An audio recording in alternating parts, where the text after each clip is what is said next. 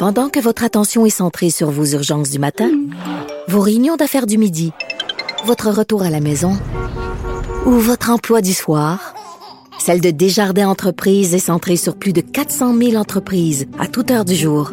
Grâce à notre connaissance des secteurs d'activité et à notre accompagnement spécialisé, nous aidons les entrepreneurs à relever chaque défi pour qu'ils puissent rester centrés sur ce qui compte, le développement de leur entreprise. Il a l'étoffe d'un vrai président. Vincent Dessureau anime Que Dieu bénisse l'Amérique. Les dessous de la politique américaine. Politique américaine 101. Alors, nous voilà dans ce sprint final vers l'élection présidentielle américaine et euh, évidemment, tous les yeux vont être tournés dans les prochains jours vers les États clés. Alors, on sait, il y a des États aux États-Unis qui vont toujours rouge ou toujours bleu. On s'en occupera pas. Les candidats iront pas. Ils vont pas dépenser d'argent pour rien là-bas. On va se concentrer sur une poignée d'États, une dizaine d'États qui peuvent pivoter d'un côté comme de l'autre. Aujourd'hui, on les découvre ensemble les fameux swing states.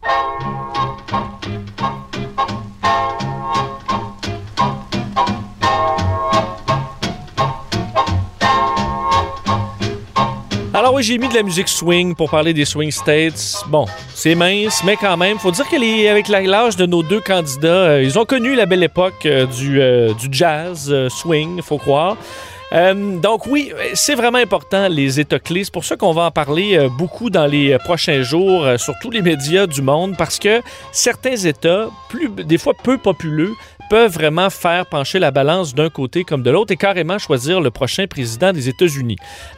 pourquoi ça se passe comme ça? Il faut dire, ça remonte carrément au père fondateur des États-Unis qui se questionnait au départ qui allait choisir le chef d'État, le, président. Certains voulaient que ce soit le Congrès, donc les Américains votent des membres au Congrès, que, ces gens-là ben, choisissent qui dirige l'État. D'autres préféraient que ce soit carrément le vote des Américains. On est allé un peu entre les deux en faisant un compromis, le collège électoral, c'est-à-dire que chaque État se voit attribuer un nombre de ce qu'on appelle les grands électeurs, euh, disons proportionnellement à sa population. En fait, ce qu'on fait, on donne un nombre euh, relié au nombre de sénateurs et de membres de la Chambre des représentants, qui est dans le cas de la Chambre des représentants selon la population. En gros, on l'a couvert dans un autre segment 101. Et donc, les États plus populeux vont avoir plus de grands électeurs, les États plus petits vont en avoir moins. Euh, au total, il y en a donc 538 et pour gagner la présidence, on doit avoir le chiffre magique, c'est 270 grands électeurs. Alors si on gagne par exemple à 51 la Californie, parce que 48 États sur 50 fonctionnent en winner takes all, alors le gagnant prend tout. Si on gagne par un vote la Californie, on prend automatiquement les 55 grands électeurs de cet État. Et si, euh, évidemment, c'est des démocrates qui vont gagner en Californie, et si on prend le Tennessee, par exemple, dans les États qui sont euh, sécuritaires dans ce cas-là pour les républicains, ben, on peut gagner par un seul vote, le Tennessee, et on aura automatiquement les 11 grands électeurs, euh, alors que l'autre candidat qui aura perdu par un vote va en avoir zéro. Alors, c'est la façon, il n'y a pas de système de parfait, là, mais clairement, celui des États-Unis, l'est vraiment pas, mais c'est comme ça que ça fonctionne. Donc, ce que ça amène, c'est que oui, dans certains cas, et c'est arrivé dans l'histoire, le président peut avoir perdu au vote populaire. C'est arrivé le plus récemment avec Hillary Clinton. Hillary Clinton a eu 2,8 millions plus de votes que euh, Donald Trump, mais elle a quand même perdu, tout simplement parce que son vote est mal proportionné et que Donald Trump, ben, lui, en gagnant certains États, en en perdant et, euh, certains de façon très importante, ben, si tu le perds, que tu le perds de façon euh, par un vote ou par 5 millions, ça change rien. Alors, ça favorisait Donald Trump dans le cas de l'élection de 2016. C'est arrivé d'ailleurs cinq fois dans l'histoire aux États-Unis où le président n'a pas gagné le vote populaire, mais a gagné quand même, tout simplement en raison de ce système, le dire, plutôt imparfait. Euh, on le dit souvent, hein, au moment des élections, chaque vote compte, chaque vote compte, mais ça compte surtout dans ces États clés. Euh, entre autres, dans l'histoire, euh, bon, Harry Truman, entre autres, avait battu Thomas Dewey en 1948 euh, seulement par des 1% dans les États clés. Alors, un peu partout à travers les États-Unis, dans les États clés, il l'avait remporté par une faible marge, mais ça lui avait donné la victoire.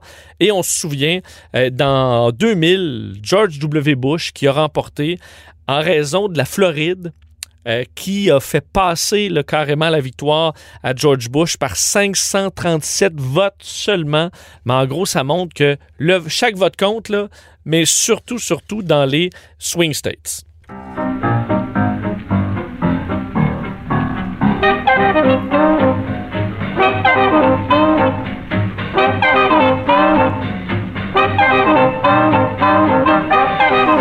Alors, jetons un coup d'œil à ces États clés. Euh, donc, les États vraiment où les résultats vont être à surveiller le soir de l'élection. Si vous surveillez la Californie, vous allez un peu perdre votre temps. Alors, il faudra vraiment surveiller une dizaine d'États. Un des bons tests, ce sera euh, l'Iowa. Donald Trump avait remporté facilement l'Iowa en 2016, mais ce sera vraiment un test important pour Joe Biden parce qu'il pourrait effectivement le reprendre. Il est en avance d'ailleurs euh, dans les sondages présentement. Il faut dire, bon, que c'est un coin qui est assez religieux, mais Joe Biden qui attire, euh, entre autres, au niveau des, euh, des gens plus religieux aux États-Unis. Euh, Donald Trump, je vous le disais, l'avait gagné assez clairement l'Iowa en 2016, entre autres chez les, la population blanche. Les hommes l'avaient élu à 62% contre 31 pour Clinton. Mais Obama avait pu le gagner avec des marges quand même moins importantes, mais en 2008 et en 2012, de sorte que c'est prenable. la guerre commerciale avec la Chine et le Brésil déclenchée par le président Trump ont ébranlé quand même l'économie en Iowa. Alors, ça peut être euh, donc une possibilité pour Joe Biden. L'Ohio, dont on parle beaucoup aussi toujours, euh, qui est un peu, va vraiment comme un baromètre du reste des États-Unis. C'est un, État qui a une population assez variée, donc qui représente bien l'Amérique, même si c'est assez petit, l'Ohio. 18 grands électeurs pour l'Ohio. Présentement, Joe Biden mène, mais par 2% Et vous allez voir, dans la majorité des États, en fait, dans beaucoup d'États clés, euh, Joe Biden mène, en fait, dans 9 des 10 États clés dont je vais vous parler, Joe Biden mène, mais par de faibles marges. Et évidemment, on est dans la marge d'erreur. On se souvient de 2016. Est-ce qu'il y a des gens qui sont hésitants à, dire qu'ils votent pour Donald Trump? Alors, euh, rapidement, un 3-4% de différence, ça peut faire changer du tout au tout euh, carrément le paysage aux États-Unis. L'Ohio, donc, pourquoi ça pourrait être plus difficile pour Trump? On n'a pas réussi à ramener d'emplois beaucoup en Ohio, comme promis par, par Donald Trump crise industrielle, euh, la situation qui est difficile pour, pour les agriculteurs. Alors, ça pourrait être possible et prenable pour euh, Joe Biden. La Floride, évidemment, la Floride, c'est l'État qui a fait la différence euh, pour George W. Bush, un État qui est quand même important, 29 grands électeurs il y a les deux camps. Il y a des communautés, entre autres, d'origine cubaine. Il y a des latinos qui sont euh, en grand nombre en Floride. Il y a aussi des vieux. Évidemment, des personnes beaucoup plus âgées, des retraités qui, qui ont fait pencher la balance pour Donald Trump en 2016. Mais Joe Biden, faut dire qu'il fait partie de la famille, là. C'est, un homme d'un, certain âge, tout comme Trump. Euh, mais donc, lui euh, semble aller chercher, entre autres, dans le vote chez les aînés et aussi la pandémie qui a frappé plein fouet euh, les personnes plus âgées. Donald Trump qui, en rigole. Alors, ça a ébranlé plusieurs personnes plus âgées de la Floride, des gens même qui avaient voté pour Donald Trump en 2016. Présentement, Joe Biden mène par 3% Donc encore, c'est serré, mais il mène. Caroline du Nord. La Caroline du Nord va être à surveiller. Joe Biden mène par à peu près 2% Communauté évangélique très importante. Encore là, Joe Biden est mieux placé qu'Hillary Clinton pour aller chercher euh, dans ce côté-là. Et ce qui est intéressant pour la Caroline du Nord, c'est que euh, la Caroline du Nord a été rouge, vraiment républicaine depuis les années 60, à l'exception de Carter en 76 et euh, Obama en 2008, mais par une mini-marge, à peu près 0,3 mais la Caroline du Nord fait partie de ces États qui sont en train de changer euh, parce que la démographie change très rapidement. Les villes grandissent, donc évidemment la population rurale diminue au prorata. Euh, évidemment, les villes vont tendance à voter davantage pour les démocrates que les ruraux. Alors, la Caroline du Nord se modifie. Les personnes plus âgées déménagent aussi, partent à la retraite, s'en vont sur les côtes américaines. Alors, vraiment, la Caroline du Nord, on pourrait voir un État qui était vraiment rouge depuis 50 et qui tranquillement devient plus au centre, devient un swing state et ensuite va peut-être basculer du côté des démocrates.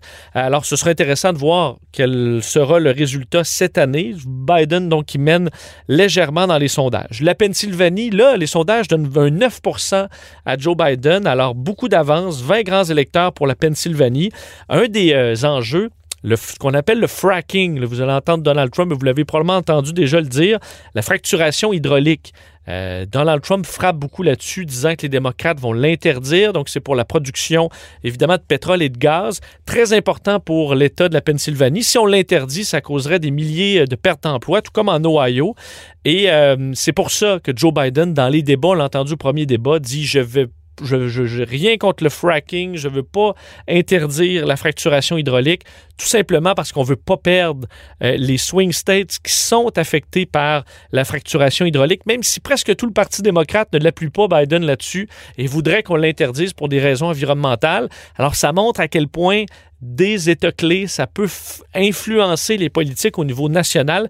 On a un exemple parfait ici au niveau de la fracturation euh, hydraulique. Wisconsin, un petit coup d'œil, Wisconsin où euh, Biden mènerait par huit points. Alors ça, c'est dans ce qui est euh, assez loin. On sait que le Wisconsin a été marqué par les tensions raciales. C'est là qu'il y avait eu, entre autres, deux morts à la fin du mois d'août euh, dans un conflit donc entre militants antiracistes et miliciens d'extrême droite. Alors, ils ont été beaucoup ébranlés. Donald Trump, ce dossier-là, euh, ben, n'a fait que mettre du, gaz sur le feu. Alors, ça semble favoriser Joe Biden. Tout comme le Michigan, hein, où la gouverneure Gretchen Whitmer est cette gouverneure assez populaire qui a été la cible d'un projet d'enlèvement d'une milice d'extrême droite pro-Donald Trump. Donald Trump qui l'a même insulté après euh, Madame, euh, Madame Whitmer. Alors, ça semble avoir ébranlé les gens du Michigan qui favorise largement Joe Biden selon les sondages encore. Il reste quelques-uns. L'Arizona, L'Arizona, il euh, faut dire ce qu'il est. Présentement, Biden mène par quatre points. Euh, ils n'ont pas voté euh, démocrate depuis 96, mais ça pourrait virer de bord, entre autres, avec à cause de John McCain. John McCain qui est décédé en 2018, mais qui est vraiment un héros de l'Arizona, évidemment héros de la guerre du Vietnam, politicien euh, accompli, mais qui était en conflit avec Donald Trump, que Donald Trump a ridiculisé aussi. Euh, donc ça pourrait être difficile. Le mur, euh, par contre, pourrait peut-être sauver Donald Trump. C'est un coin où le mur, bon, fait, il y a beaucoup d'opposants à l'immigration illégale, mais le mur, c'est beau d'en parler, mais il se construit pas vite. Alors, est-ce que ça pourrait nuire à Donald Trump? On le verra. Euh, la Géorgie, Géorgie, entre autres, a surveillé les femmes de banlieue blanches, qui présentement favorisent Biden de très loin, mais que Donald Trump veut aller chercher. il disait Aimez-moi, les femmes, les femmes de banlieue. Est-ce que ça va fonctionner, cet appel à l'amour? On verra. Et le dernier, euh, le Texas. Est-ce que c'est vraiment un swing state? Non, mais 38 euh, grands électeurs.